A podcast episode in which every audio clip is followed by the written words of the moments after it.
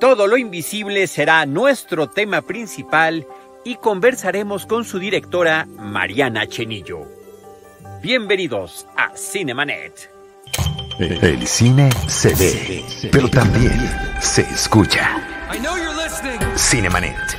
Charlie del Río, Enrique Figueroa, Rosalina Piñera, Diana Su y Deidali Gómez.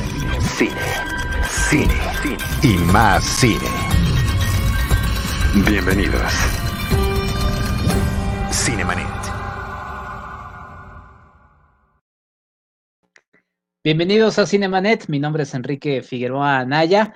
Qué padre, estamos estrenando el día de hoy un nuevo intro. Muchas gracias, como siempre, a nuestro productor Jaime Rosales, a quien mandamos un gran saludo y también los saludo a nombre de Charlie del Río, titular de Cinemanet, y de Diana Su, nuestra compañera, y también Diana Gómez, que ya está integrada en este nuevo, en este nuevo intro. Los van a, poder escuchar en una hora porque vamos a tener doble, doble programa, doble función de Cinemanet. El próximo episodio es sobre los Óscares, así que quédense, quédense por favor, pero tenemos estrenos en las salas de cine mexicano y le doy la bienvenida a mi compañera y mi amiga, mi querida Ros Piñera. ¿Cómo estás, Ros? Bienvenida.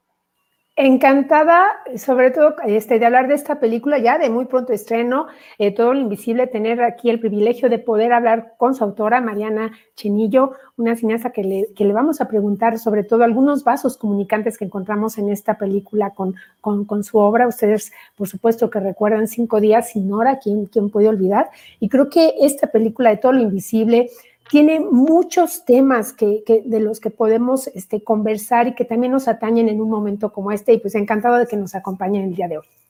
Una caja llena de sorpresas en donde hay muchas cosas visibles, a pesar de que el nombre es todo lo invisible, pero bueno, obviamente tiene sentido. Le damos la bienvenida a Mariana Chenillo. Mariana, bienvenida, muchas gracias por estar con nosotros. Felicidades por el próximo estreno. Ay, hola, mil gracias, ¿eh? qué padre estar aquí. Muchísimas gracias por la invitación. Oye, Mariana, siempre le preguntamos a nuestros invitados que nos den una breve sinopsis de la película justamente para contextualizarlos. Ros Piñera y yo ya la vimos, la vamos a ir platicando contigo, pero por favor cuéntale a la gente que nos está viendo de qué va todo lo invisible. Sí, lo bueno es que te lo preguntan cuando ya la hiciste, ¿no? Cuando no la has hecho te puedes pasar dos horas. No, mira, es que luego antes no te dije, pero cuando ya la hiciste ya puedes decir de qué se trata, por suerte. Pues esta es la historia de Jonás, que es un dentista que tiene una vida bastante convencional, dos hijas, una, ¿no? Como una normalidad en la que, pues él es como el proveedor de su casa y en un camino a la escuela con las niñas, tiene un accidente de coche que es bastante leve, al coche casi no le pasa nada, pero la bolsa de aire explota tarde porque él se está agachando a recoger algo y se queda ciego. Entonces la película lo encuentra un tiempito después de eso, cuando en lugar de estar encontrando la manera de adaptarse o de pues de encontrar una movilidad en su nueva vida, está más bien como obsesionado en conseguir el dinero de una indemnización, porque pues este accidente se, se provocó por la bolsa de aire que explotó tarde. Y entonces esta obsesión lo lleva a tomar decisiones y a regresar a situaciones de su pasado que pues le dan varias vueltas a la trama y que poco a poco, con un poco de humor y con un poco de ironía y también con situaciones difíciles, pues él poco a poco va encontrando ese camino de regreso hacia, hacia él mismo, hacia su vida, hacia el hombre que ahora puede ser, hacia el papá que ahora va a ser, como que es un proceso como de duelo y de búsqueda que está pues aderezado con una trama que es como bastante atrevida y bastante transgresora, porque él también necesita transgredir varias cosas, ¿no? Está como buscando quién es esta persona nueva que se, en el que la que se convirtió ahora. Y yo creo que, bueno, de entrada lo que hay que agradecer sobre todo a tu película desde el título es que obliga también al espectador a, que dejemos, digamos, un, poco de, este mundo tangible, ¿no? De, lo que vemos y fijemos nuestra atención en todo aquello que es invisible, ¿no? Y que tiene que ver no solo con este interior del personaje, sino también con la manera en, que empieza, digamos, él a percibir y sobre este, ¿no? la familia, este, su relación con cada uno de los integrantes y sobre todo con los recuerdos familiares. Sí. en este sentido, este, eh, Mariana, creo que hay, bueno, encuentro ahí algún vaso comunicante acerca, sobre todo del duelo, y estamos viendo que Jonás está justamente en un duelo suspendido, ¿no? ¿Nos podrías comentar acerca de esto, por favor? Claro, o sea, creo que parte de la, como de la búsqueda que queríamos hacer en la película, yo lo escribí con Ari Brickman, que también es el actor principal, y fue como un proceso de colaboración en donde como que lo que queríamos era encontrar una, como la posibilidad de tener este personaje en medio de esa situación tremenda, pero poder estar en la historia ah, como desde sus zapatos, como, como vivir desde su perspectiva lo que le va pasando. Y entonces eh, creo que pues parte de, bueno, yo tenía muchísimas ganas de volver a trabajar con Ari después de trabajar con él en Cinco días sin hora. Y también tenía muchas ganas de hacer este personaje masculino que siento como que tiene un camino bastante largo que recorrer en cuanto a, pues, aceptar o entender su propia vulnerabilidad. Creo que los hombres tienen una carga grandísima de, como de, como de obligaciones de ser el proveedor y nunca quebrarse y no romperse y no ser vulnerables. Y creo que eso para este personaje, justo que también carga con todos esos prejuicios y obligaciones, pues es imposible, ¿no? Entonces, como que no, como que ni siquiera puede realmente eh, como empezar a adaptarse y avanzar en ese duelo de entender lo que le pasó, porque está como pensando, bueno, no, tal vez algo lo va a solucionar, como que está todo en un momento de negarse. Y hablamos, o sea, creo que la película, a pesar de que recorre también como otras capas de la historia de la vida de esta familia, también habla, o sea, creo que es como un duelo como desde varias perspectivas. También eh, hay como otros elementos, como unas alucinaciones visuales que tiene el personaje, que son, eh, se llama síndrome de Charles Bonnet, que, que se dan cuando las neuronas de la corteza visual, es, es algo que le pasa a muchísima gente que pierde la vista cuando ya no llegan estímulos, se quedan hiperactivas y empiezan a inventar información. Entonces, para, para mí era como una cosa muy simbólica, era como la química del duelo, como que era el duelo que no pasa en la conciencia, sino que pasa en otras partes del cuerpo y que son estas neuronas que tienen que finalmente, pues también, pues, como ceder esa función que ya no van a poder hacer y comenzar a hacer otra cosa, ¿no? creo que el duelo se, se relaciona también con otro duelo pasado de como como de la muerte de su madre cuando era muy chiquito. O sea, como que siento que hay como varias, como que en este momento él se reencuentra con todas esas cosas que, que tal vez en algún momento no sintió que tenía que procesar, pero que ahora se juntan todas y que, y que tiene que procesar. Me, mencionaste este elemento, Mariana, sobre las alucinaciones. Quería ir con él un poco más adelante, pero bueno, ya que lo pusiste sobre el tema. Em, son entre fantasmales, entre de fantasía, pero de no, porque ya justamente eh, mencionaste ahí, hay, un aterrizaje sobre un, tema eh, de ciencia, de salud que, existe, pero también está la alegoría de este viaje que, que Jonás, el personaje de Ari Brickman, está, está realizando. Su propio nombre a mí me remite a Jonás y la ballena, ¿no? A este, a este viaje y lo vimos ahorita en la, en la imagen del póster de los tres personajes principales. También está Bárbara Mori, está también este eh, Chema de Tavira. Em, es el que está cubierto de todo y que lo vamos a ir descubriendo, ¿no? Pues está con su barba, está con su gorro, con los antiguos oscuros y demás. Eh, cuéntanos un poquito de este aspecto y cómo manejar ese balance, porque tu película toca varios temas y pasa por varios géneros y, y ya ahorita aterrizaremos sobre el asunto de cómo fue conformar el guion. Pues eh, sí, creo que el nombre no es una casualidad, creo que se llamaba así antes de que existiera la historia, como que siempre era Jonás, como que había una, claro, como una, es, claro, es, es una, creo que tiene esta como negación para, como que para poder salir de ese lugar en donde está encerrado, necesita también aceptar la situación. Creo que como que parte de que esté atrapado allí tiene que ver con, pues, con que para salir primero tienen que decir, bueno, sí, esta es la persona en la que me convertí.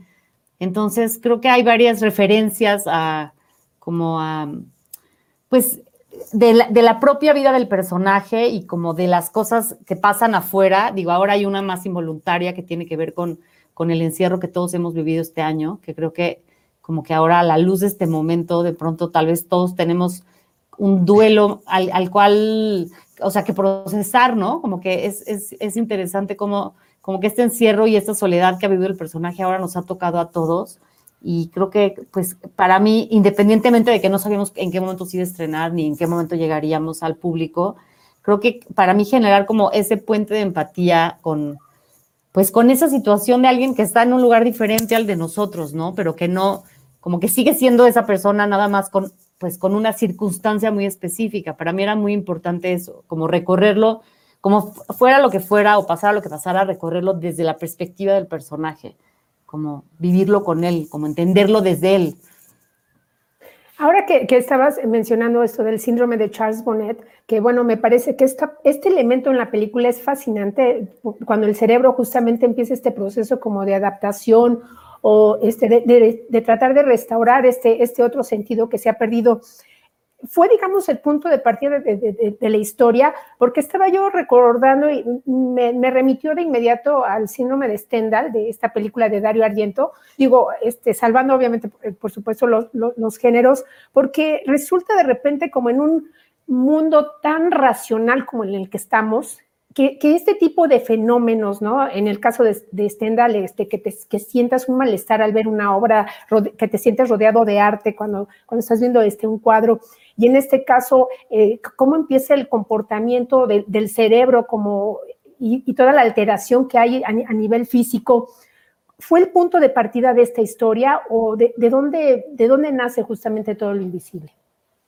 Pues sí estuvo muy, este, como que nació muy al principio del proceso, incluso antes de tener claro como a qué se iba a dedicar el personaje. Como que creo que como hay partes de la, como de la esencia de la historia, del recorrido que queríamos hacer, de lo que a mí me interesa de todo el tema de la visión y de la posibilidad de perderla por también mis propias este, circunstancias de que fui una niña tan miope y que luego se me desprendió la retina cuando entré a la escuela de cine, o sea, justo en los primeros años, y entonces fue como que ya crecí con esa sombra, ¿no? Como de esa, ya me hice directora con, esa, con ese miedo, entonces como que siempre quería explorar ese miedo, pero como que no, como que justamente porque, porque yo pues considero que entre más grande me hago y más experiencia tengo, también más clara soy en cuanto a cosas que necesito para filmar bien, ¿no? Como el monitor y grande y enfrente, o sea, como que yo ya también empiezo como a ser muy clara de qué necesito, porque creo que todos necesitamos algo.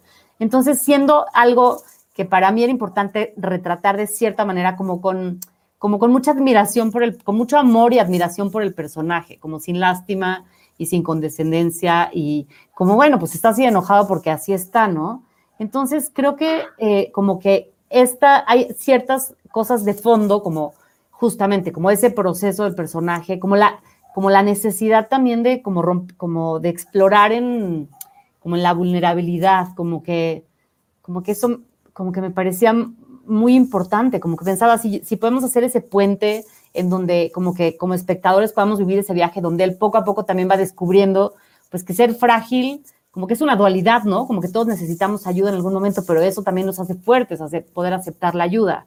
Y el síndrome de Charles Bonnet también era como una, eh, como una especie de hilo conductor, eh, como de algunas de las versiones iniciales, como de, la, de, como de los primeros acercamientos a la historia.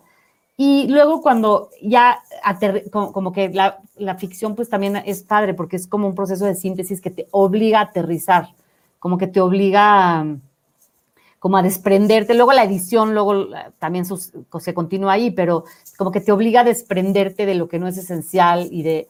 Entonces, en el camino de ir como volviendo más concreta la historia y encontrar como, ah, bueno, va a ser este dentista que va a tener que dejar de ser dentista porque ¿no? Y entonces es un hombre que tiene todas estas obligaciones y la sensación de que tiene que ser el proveedor y va a tener que asumir un cambio en ese momento, en ese sentido. Y también como que cuando eso ya se concretó un poco, la, creo que la, eh, la subtrama de las, de las visiones de alguna manera como que pues era una cosa que sucedía paralelamente a la vida, de una vida que ya estaba empezando a tomar como una forma muy tridimensional. Sin embargo, también tiene como un arco, ¿no? También tiene como una, como que, como que la actitud o la sensación, o sea, como que esas visiones a Jonás lo alteran mucho, que como que ahí es donde tomamos así unos riesgos de tono, ¿no? De género, porque como que él se aterra y como yo decía, pues si estamos con él tenemos que sentir ese mismo miedo que él siente. Y entonces como que pasa de tener como casi ataques de pánico cuando aparecen estas visiones que, que, que, le son como muy inquietantes, entonces duerme con la luz prendida y la pobre mujer tiene que dormir con antifaz, con, o sea, para la antifaz de los ojos porque duerme, porque no puede apagar la luz nunca, ¿no? Porque en la oscuridad cuando, como que cuando ya no llega esa poquita información, que todavía, de esa visión que todavía poquita le queda como luces, cuando está en la oscuridad es cuando ve estas visiones. Y entonces también queríamos que hubiera un como arco de cambio allí y que en algún momento pues él tuviera que asumir como, bueno, pues aquí están, ¿no? Como que tendré que convivir, como que pues, ¿no? Entre comer solo o comer con la señora, o sea, su abuelita jugando cartas, pues mejor no comer solo, ¿no? Como que es una, es también como algo que, como que el personaje al ir entendiendo, asumiendo su situación, también empieza a aceptar. Sí, es, es un elemento muy interesante que colocas en la película, Mariana, y que termina, pues sí, llevándonos a otros temas, porque finalmente, si bien el personaje de, de, de Brickman, que es Jonás, eh, termina siendo el personaje principal, lo que va atravesando a los demás personajes, inclusive a las niñas que están aquí en la imagen que, que eligió Jaime, eh, pues es el duelo, ¿no? Finalmente todos están viviendo un duelo en mayor o menor medida, y, y, también inclusive hasta los personajes eh, plasmados en las en las, este, en las imágenes eh, que está viendo Ari Brickman de su memoria, ¿no? O sea, eso podríamos ya todavía clavarnos un poquito más en ese asunto, ¿no? Eh, pero, pero platícanos un poquito cómo fue la conformación de este guion, que por cierto también coescribes junto con, con Ari Brickman y, y, más adelante también mencionaré algo, algo más. Pues eh, fue, fue, o sea, nació de esa, como que yo tenía esa necesidad desde siempre en la escuela de cine y en mis primeros películas, como que siempre estaba como con, eh, como con, la, con, las ganas y la necesidad de poder aterrizar esa historia, pero había esa dificultad de como, como de sí eh, estar como, como a la altura del personaje, como que era muy importante para mí que hubiera una, como eh, eso que explicaba antes, ¿no? Como un retrato del personaje, como que para mí la inclusión es eso, ¿no? Como también como la, como la, o sea, entender las diferencias, pero también las no diferencias. Entonces, creo que, que, que, la, como que la historia la empezamos a poder aterrizar cuando fuimos entendiendo el contexto y, y la, como la circunstancia en la que vive ese personaje. Ahí creo que Bárbara Mori, que me, creo que hace una interpretación fantástica de Amanda, la esposa de Jonás, tuvo un papel muy importante, como que si hubiera tenido que explicar antes de filmar cómo imaginaba Bárbara, digo, a, al personaje de Amanda, como que no sé si hubiera sabido, pero ahora que veo lo que hizo Bárbara, como que es eso, como una especie como de mujer normal, pero que, que al mismo tiempo con su, eh, pues ella tiene una magia, ¿no? Que la cámara la ama. Entonces vino sin maquillaje, despeinada, eh, ¿no? Con esas camisas así, o sea, con, con una ropa que ella pues realmente no tiene nada que ver con la manera en la que ella se viste, y una torpeza, y como si fuera como esta académica, con, superada por la vida y por la situación. Y sin embargo, en medio de todo ese caos y ese duelo que ella también está viviendo, como que era importante para mí, como que ella tuviera como una, como un amor muy transparente, o sea, como algo que, que ella siente hacia Jonás y que nosotros sabemos y vemos que siente hacia Jonás, y que entonces como que pudiéramos tener un punto de partida en donde no es como, como todo se vino abajo y luego además la casa se derrumbó, es como, como que dentro de todo, como que la circunstancia en la que el personaje está, pues en un, en unas, eh, si lo viéramos como de manera más frívola, más superficial, sería como, bueno, pues entonces con la ayuda de sus seres queridos, pero claro, hay procesos que creo que son tan dolorosos y tan difíciles que no te pueden acompañar, ¿no? Como que es un lugar donde él tiene que ir solo. Entonces, como que esta, esta como contrapeso del personaje de, de Bárbara, como que nos importaba mucho que, como que, como que nos diera como un lugar a donde volver, ¿no? Como una, como que nos, que, que fuera como, ¿y, y cuándo va, cómo va a encontrar el camino de regreso a ese amor, a esa casa, a esa familia? Y también el resto de los personajes, el personaje de José María de Tavira, que es como un ex amigo de ellos, abogado que no han visto en 10 años, porque pues ya cuando vean la película sabrán, como que la llegada de ese personaje trae un poco de problemas para Jonás y de conflictos, y también como que era, era un personaje que construimos un poco a, partir, a través del, como del contraste, ¿no? Está Jonás con su barba de náufrago y sus pants y su suéter al revés, justo en esta escena que estamos viendo, y el otro está con su traje, ¿no? Y su, como que su barbita recortada, como que ese contraste como de, como de eso en lo que Jonás se convirtió y es su amigo de toda la vida, entonces como que como que creo que la vida también, a veces entendemos las, situaciones así, como, como que los lazos de la gente a la que amamos a veces se ven, este, pues, como puestos en, ¿no? En duda, o sea, como que se ven así también lastimados por las cosas que nos pasan y parte del proceso de, encontrar el camino de vuelta y de, y de reconciliarnos con la vida también es encontrar la manera de que estos, como de que estas relaciones también sobrevivan a, las, a las cosas que nos pasan. Sí, eh, Mariana, ahorita que estabas hablando justamente acerca de Bárbara Mori, de José María de Tavira, ¿cómo conformaste también este, el resto del elenco, no? Porque es un gozo ver nuevamente a Delia Casanova, el personaje de Silverio Palacios es encantador. ¿Cómo fuiste estructurando, digamos, esta red eh, em, emocional y qué era lo que iba a tener que aportar cada uno de los personajes a la historia misma y sobre todo pues al personaje de Jonás? Pues, ajá, exacto. Creo que pues lo de Bárbara y lo de Chema es justo lo que decía hace un momento. El personaje de Daniela Schmidt, que también es un personaje muy importante en la historia, es como, pues como una especie, así como si viniera como un meteorito desde otro lado, con otra dirección, con otros objetivos y como que se, como que se colapsan entre ellos dos y como que es un, como una circunstancia que ya también verán en la película, que es como que se generan muchas emociones eh, eh, como dentro de la historia a partir de la llegada de Daniel a la historia.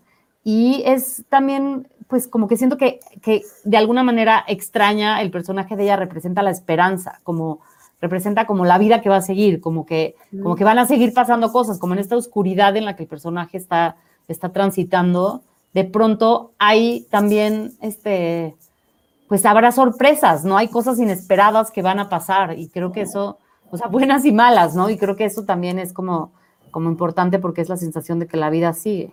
Luego los personajes de Delia Casanova y de Paloma Bullrich, que son las tías de, Amanda que viven enfrente y que siempre quieren ayudar y están ahí pendientes de como de la necedad de Jonás de que no quiere, o sea, que quiere ir solo por las niñas a la parada del camión y quiere cocinarles él, o sea, solo por no aceptar ayuda. Es como, creo que era importante que fue como, a pesar de que, de que estábamos bueno, yo desde el principio y luego en el trabajo con Ari, obviamente, porque él iba a ser el actor, pero como que a mí me interesaba este personaje masculino que tiene un camino tan largo para poder asumir su vulnerabilidad. También, por otra parte, sentíamos como que, como que las mujeres, tal vez alrededor de Jonás, como que entienden el dolor y entienden por lo que él está pasando y como que están allí para tender lazos que él no quiere, ¿no? Justamente como que hay, están sus dos hijas, las dos tías de Amanda, este, Amanda misma, luego el personaje de Daniel Smith que se llama Flor, como que hay todas estas mujeres alrededor que como que, como que demuestran una empatía que él necesita, pero que también le incomoda, ¿no? Porque también es como, como que significa que lo que le pasó, pues sí es algo grande, real, ¿no? Que, que lo pone en una circunstancia diferente de lo que él quisiera, obvio. Y bueno, Silverio Palacios también, creo que es importante porque sí. vino a hacer un cameo divino, ay, porque, porque es amorosísimo y porque, o sea, como muy bondadoso, porque realmente es un papel pequeñito, pero que nadie podía haber hecho mejor que Silverio, ¿no? Porque es como que tiene este humor y está, no sé, es mágico Silverio, a mí me encanta y le agradezco muchísimo que haya venido. Aparte tuvo que venir varias veces porque además no se filmó todo el mismo día, entonces además de todo vino varias veces, pero Fermín, Fermín Martínez también vino a ser un personaje chiquito, o sea, tuvimos esa suerte como de contar con la colaboración de, como de actores que, que nos ayudaron a crear ese universo tan natural, o sea, como tan naturalista de alguna manera, ¿no? Como donde nadie tenía que lucirse, sino como que todos teníamos que generar la sensación de que eran los vecinos de enfrente. Sin, sin, sin, revelar ningún este, estropeo. Eh, ahorita que mencionabas lo de Silverio, que tuvo que asistir diversas veces, en la película se menciona algo de, digo, no voy a decir nada, pero de repente sí dicen así, como a ver si no vuelve a aparecer, ¿no? Eh, me, remite un poco a, a, eso, ¿no? Que igual fue una, una, una mención meta meta de la, de la película, ¿no? Pero justamente que estábamos hablando del elenco, Mariana, platícame también de las niñas que desde la primera escena de la película atrapan la atención del espectador y que terminan siendo muy refrescantes, muy naturales y, platícanos cómo fue el trabajo con, ellas. Finalmente siempre el trabajo con niños eh, tiene sus, sus retos, ¿no? Ah, pues estas dos niñas divinas que son Romina y Melissa, Melissa la pequeñita y Romina la grande. Eh, creo que, bueno, hicimos un casting muy, creo que como que los otros personajes que he mencionado son actores a los que nosotros llegamos, o sea, como que fuimos directamente a, como a darles el guion para, pues, porque eran como las mejores opciones que se nos ocurrían para, para representar los papeles. Pero en el caso de, de Melissa y de Romina, pues hicimos un casting este, con, con esta Isabel Cortázar, que es nuestra directora de casting, pues muy amplio, muy, muy amplio, así, o sea, que se fue filtrando y, y que duró varios meses, o sea, fue con lo que empezamos. Y finalmente llegamos a ellas dos, que son súper naturales. Sí tienen un poquito de experiencia, principalmente Romina, que es youtuber y tiene su canal de YouTube y con su hermana, pero, pero este, realmente, o sea, a pesar de que tenían un poquito de experiencia, eran igual muy naturales, ¿no? Con los niños luego pasa que cuando ya estuvieron en alguna telenovela o algo, ya aprendieron cosas que es imposible desaprenderles y ya es difícil que sean naturales. Pero ellas dos como que estaban como en su mundo de niñas. Y creo que también es importante como, pues, o sea, que parte de lo que permitió que actuaran bien tiene que ver con, con las dos asistentes de dirección, con Nadia Ayala y con Mónica Barroso, que como que eran, como que fueron muy buenas con las niñas. O sea, como que es muy importante cómo llegan los niños al set, como que si llegan estresados o qué les dijeron antes. O sea, como que Mónica, que era la segunda asistente de dirección, con que las traía como en un mundo de juego que continuaba, como que ellas dos, a pesar de estar en el set, como que sí tenían como su propio mundo de niñas y seguían en ese mundo, como que cuando estaban ahí jugando a la comidita, pues estaban jugando como antes de la toma y luego en la toma pues seguían jugando. Entonces creo que, que y también por otro lado siguieron indicaciones muy precisas, aguantaron, o sea, el rodaje este, o sea, la última escena que hicimos con ellas es el final de la película, que están agotadas y se les nota si ya están, pero en la película también supuestamente están agotadas, entonces por suerte coincidió. Pero realmente el trabajo con ellas es, creo que tuvo que ver con encontrar estas dos niñas maravillosas y con tener un equipo como muy armonioso y muy cuidadoso, en donde como que ellas llegaban al set listas para, pues como para seguir jugando, para no estresarse, para como para hacerlo lo mejor posible, pero con como que divertidas, ¿no? Como que ellas lo disfrutaron. Y se llevaron muy bien con Ari, también Ari fue fantástico con ellas. Y, con, y Bárbara también, como que tuvieron una muy buena relación con, con Ari y con Bárbara. Mariana, a, nivel visual, ¿cómo eh, resolver justamente todo lo que estaba planteado en el guion? Eh, por ejemplo, habías mencionado mucho y, lo, vemos, es evidente, por ejemplo, el manejo de luces y sombras, ¿no? Tanto en el sentido literal como metafórico. Pero también vemos que hay, que hay muchas puertas que se cierran, que se abren, hay ascensos y descensos del personaje, hay espacios que de repente eh, son abiertos y de repente en ciertos momentos obviamente nos sentimos, sentimos este personaje encapsulado. ¿Cómo lograr que, las imágenes o cómo fue el, el, trabajo de imágenes que reafirmaran justamente tanto las emociones de cada uno de los personajes como los diálogos? Pues, o sea, el asunto de la luz y la oscuridad creo que estaba definido por el guion de manera, este, como muy necesaria, porque justo era como que en la oscuridad él iba a tener estas alucinaciones. Entonces, él trata de no estar en la oscuridad, pero luego como que cuando tiene, como que las cosas se salen de su control, de pronto llega a estar en lugares donde no hay luz, donde está oscuro, y entonces es cuando todo como que pues se vuelve más grande, ¿no? Como el, peligro. Entonces, como que quisimos, em, o sea, es una mezcla del trabajo de Alejandro Cantú, el fotógrafo, y también de Carlos Jax, el diseñador de producción, que como que era como encontrar esos espacios, o sea, como que las locaciones tenían que contener como esa posibilidad, como que la, como de, o sea, esas escaleras en donde él sube, como que, como que hacía falta que, que hubiera como Em, como a nivel de luz y a nivel visual, también en las locaciones una, como algo que ya invitara a, como la acción que tenía que pasar allí, ¿no? Y también otra cosa que como que es una constante a lo largo de la, de la película tiene que ver como con este juego de luces, como esos momentos más abstractos, que es un poco lo que Jonás ve. O sea, no, no es literal exactamente, tal vez él vería un poquito menos que eso, o, o tal vez, o sea, como menos este, pero hay como una, digo, yo también siendo tan miope, como que siempre quiero, como que siempre quiero así los fueras de foco, como cuando sacan el lente de la cámara, digo, ay, así veo yo sin lentes, ¿no?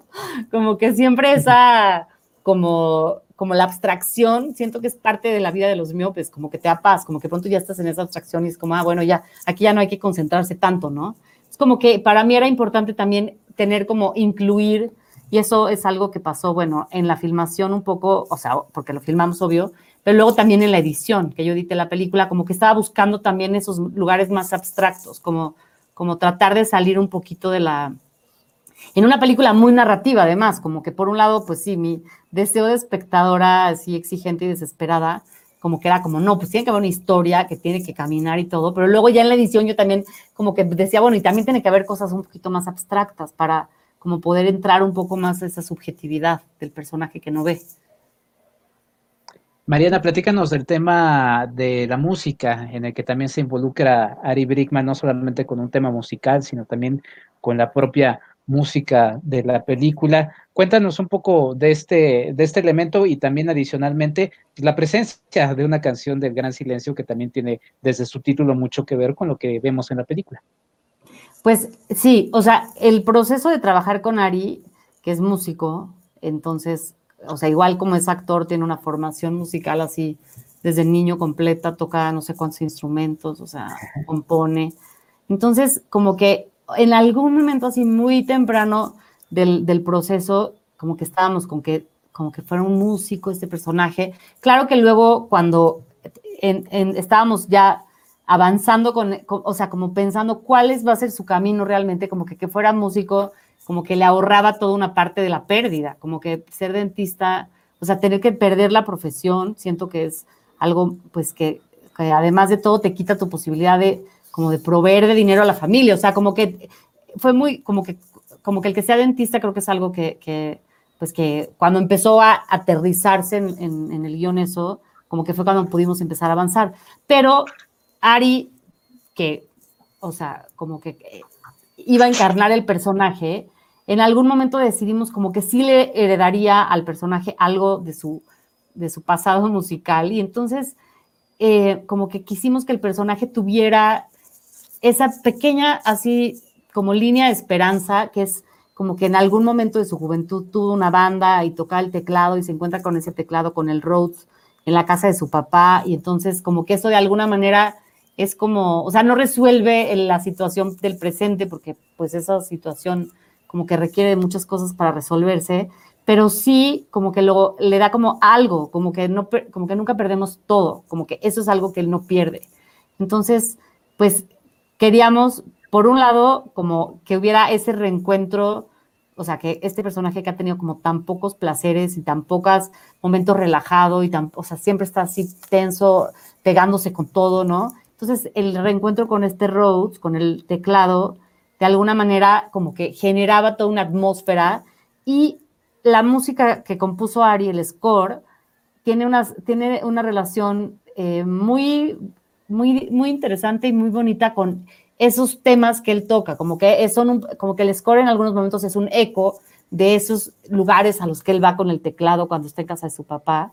Y también por ahí en casa de su papá en un cajón hay un demo de una rola que pues escribió de joven y que está así grabado de cuando su banda de joven, el personaje, y que también es como un, pues como una especie de premonición, como que la letra, a pesar de que pues es la letra escrita por un jovencito, ¿no? O sea, que como que pues no, que no sabía qué le esperaba del futuro, pero de alguna manera la letra también se volvió importante, ¿no? La canción se llama Mirar la Luna y, y pues es, esa canción también luego, este, como que la quisimos poner en dos versiones, entonces esa, todo el soundtrack va a estar disponible también a partir de mañana que la película se estrena en las plataformas de música. Creo que es un soundtrack padrísimo, que además oírlo en el cine, pues es, ahora en la, que tuvimos esa pequeñita premiere con sana distancia, creo que lo que más disfruté fue como escuchar la música en el cine, porque sí se escucha totalmente diferente. Y la rola del gran silencio, que es como, pues queríamos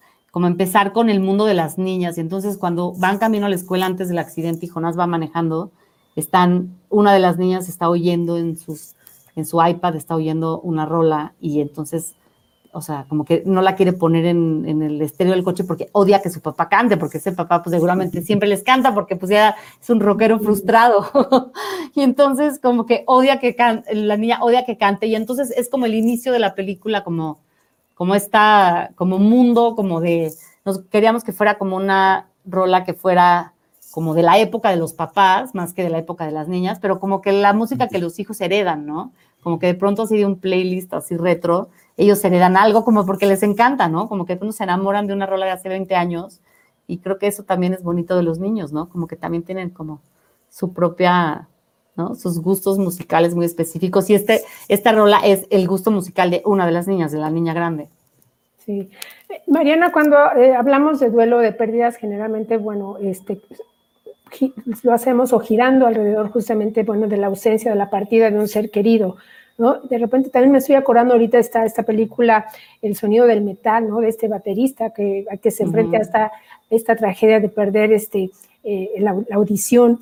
Y en el caso, por ejemplo, eh, de Ari Brickman para esta película, ¿cómo fue justamente esta preparación para que pudiera dar esta, estas emociones que van desde como de la rabia, ¿no? De este debatirse, de, de aceptar justamente la manera tan drástica en que ha cambiado su vida Em, y, y, como ir en, ir en este viaje, y bueno, y la manera en que ha alterado también este, a, la familia, ¿no? A todos, a, a, todos los que, que lo han este, rodeado, al amigo que de repente no estaba como del todo enterado de lo que había sucedido.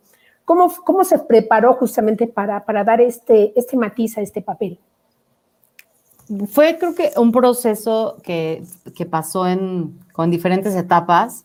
En la primera etapa, en la etapa de la escritura del guion, yo como que estaba muy, pues, pues así muy clavada leyendo y investigando y conociendo gente, como que para mí el tema de, o sea, de, la visión y también de la discapacidad, como que siempre me ha parecido como sorprendente como la poca posibilidad hay para en estas ciudades y en esta sociedad como para que la gente que necesita de ciertas adaptaciones para vivir, como que, eso no existe. Entonces siempre he estado yo interesada en eso, la verdad, y siempre he abogado por eso.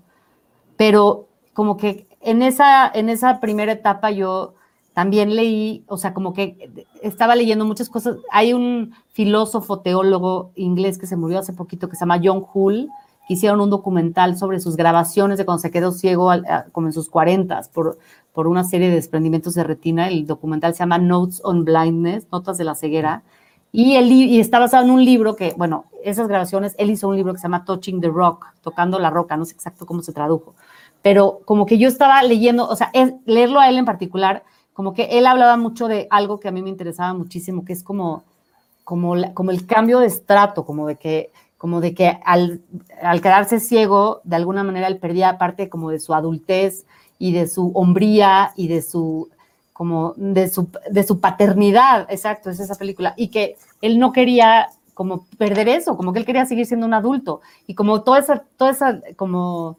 reflexión alrededor como de cómo los débiles se relacionan con los fuertes, ¿no? O sea, cómo a veces eres, o sea, como, los, como la ceguera te vuelve, te vuelve débil de alguna manera, ¿no? O sea, ante los demás. Entonces yo como que en todo el camino de, también ah, otro, hay otro documental muy interesante que se llama hay algo de Del Sol que produjo Alfonso Cuarón, que es de un artista plástico en Nueva York, que en los 70 le echan, es, puras imágenes abstractas, le echan como, le entran a robar en su departamento, le echan un solvente en los ojos y lo dejan ciego, y entonces él cuenta, él escribió un libro también, cuenta cómo, este, pues cómo fue el tiempo después de que se quedó ciego y se hizo como unos lentes así de metal, así que como, como una especie como de máscara, como de para proteger, porque aparte el solvente pues le debe haber destruido los ojos. Entonces como que en el proceso de la escritura yo estaba como con eso, como leyendo cosas y mandándole todo el tiempo documentales y textos y cosas científicas y cosas pseudocientíficas y todo. Y luego, cuando llegamos al, allá al, proceso de preparar la película y filmarla, como que fue, como que él gradualmente como que se fue apropiando de la ceguera, como apropiándose de esa parte de, como de la, como de, o sea, ese elemento de la, de la película. Entonces, pues primero se dejó la barba y el pelo y como que empezó así a cambiar físicamente. Luego como que empezó a hacer experimentos de dar la vuelta a la manzana en la noche, vendado, y luego estar horas en su casa, o sea, como toda una mañana cuando iba a estar solo en su casa, también vendado. Y luego cuando Bárbara Mori llegó, también ella como que fue como, no, bueno, ahora vamos a salir a la calle tú y yo. Entonces le puso masking tape, no sé por qué, no sé por qué fue masking tape, ahora que lo pienso, que podría haber sido también una venda, pero no, le, masking tape, y fuimos así a peligrar la vida cruzando Avenida Chapultepec y yendo unos tacos, como que Bárbara quería vivir como la experiencia como, como social, como que, como que Ari y yo estábamos así súper así, nos van, todos nos están viendo, y ella estaba como, sí, claro, porque eso se siente, ¿no? Claro que todos nos están viendo. Y entonces, y luego además tenía unos lentes de contacto que tenían el objetivo como visual de de opacar el iris y la pupila, que es como un como una proceso natural de los ojos que medio como que pierden sus funciones. Entonces, esos lentes de contacto tampoco le dejaban ver bien en el set. O sea, veía suficiente como para, no sé, los, el pasillo, la puerta, una mesa, o sea, las cosas grandes sí, pero no nada de leer y nada de contacto visual con los demás actores. Y fue como algo, como un camino muy solitario de, como que él cuando, cuando habla del proceso también, como que sí, siento que él estuvo en un lugar muy vulnerable también durante el rodaje. Y como que yo, fue, fue interesante porque como que yo sentía como que lo habíamos preparado tanto juntos, como que íbamos a llegar ahí a vivir eso juntos, pero justo como el personaje lo vive, como que creo que él necesitaba vivirlo separado, incluso como que llegamos así como a un término que era como de no pisar las flores, que era como, ¿no? Como si fuera, como que, digo, eso aplica para toda la actuación, yo como que a partir de esa experiencia también como que reflexioné mucho sobre mi relación con, en, el set con los actores, como de que hay este, ¿no? Un campito de flores silvestres que vas a filmar y están las flores divinas, y si vas y caminas arriba de ellas, pues ya no vuelven, o sea, para la toma ya están apachurradas, ¿no? y como que había ciertas cosas muy delicadas que estaban sucediendo, que yo no podía llegar a explicarle millones de cosas antes de la toma o a interferir en un proceso. Entonces, como que fue muy bonito cómo se, cómo fue una vivencia, pero como de, de una manera muy intuitiva, como que no era un plan, fue algo que al final en el rodaje pasó así. Pues ahí está Mariana Chenillo. Mañana se estrena para la gente que nos está viendo en vivo la película Todo lo Invisible. Se estrena en salas de cine. Es una película que sí invitamos a que vayan a verla a los cines. Les recordamos una vez más que lo hagan con todos los cuidados, cuidémonos todos, porque de eso depende que las salas eh, y todas las actividades sigan manteniéndose abiertas. Eh, mucho éxito con el, eh, con el estreno, Mariana, y algunas redes donde puedan seguir y comentar también contigo la, la película que va a dar mucho, mucho de qué hablar en estos días. Pues la película la distribuye Cinépolis Distribución, en las redes de Cinépolis está toda la información, también en las redes de la productora que es Tigre Pictures, que, también fueron unos compañeros fantásticos. Eh, yo soy Mariana Chenillo en Twitter, no soy este, muy asidua a las redes sociales. en realidad no, más bien leo mucho más que redes sociales, pero bueno, sí, este, todo el mundo, Ari está en las redes sociales, Bárbara está, y, este, y la película está en las redes sociales también por ahí. Y sería bien padre poder leer los comentarios y, y también que vayan al cine a verla. Creo que, creo que es, es, una película que por la música, por el sonido y por la experiencia del cine, creo que es, es emocionante poderla estrenar en el cine antes de que llegue a las plataformas. Y, y, ya, si vieron la entrevista, bueno, yo creo que van a, van a ir con un poco más de curiosidad, Mariana Chenillo. Muchísimas gracias por haber compartido toda la experiencia y lo que ha significado justamente hacer esta película. Ay, gracias a ustedes, qué charla tan linda. Muchísimas gracias. Al contrario, gracias a ti. Muchas gracias a ti. Mariana, eh, mi querida Ros, muchas gracias por estar aquí en un Cinemanet más. Eh, saludamos también una vez más a nuestro productor Jaime Rosales. Quédense, quédense en Cinemanet porque hoy sí hay Cinemanet de pertenencia voluntaria o involuntaria, como ustedes deseen, porque tenemos eh, ahorita episodio dedicado a los Óscares. Viene Charlie del Río, Deida Lee Gómez y un equipo de invitados de súper lujo. querida Ros, ¿dónde te pueden seguir? en, Cine Números, en el canal que, eh, por YouTube y en arroba rospinera en el Twitter. Mariana, muchas gracias. Ay, gracias a ustedes. Buenas noches. Buenas noches. Buenas noches. A mí me pueden seguir en enriquefigueroa.mx. Nos escuchamos en un próximo Cinemanet. No se vayan. Hasta pronto. Gracias. Esto fue Cinemanet. Con Charlie del Río, Enrique Figueroa, Rosalina Piñera, Diana Su y Teitalí Gómez. El cine se ve, pero también se escucha. Cine. Cine. Y más cine.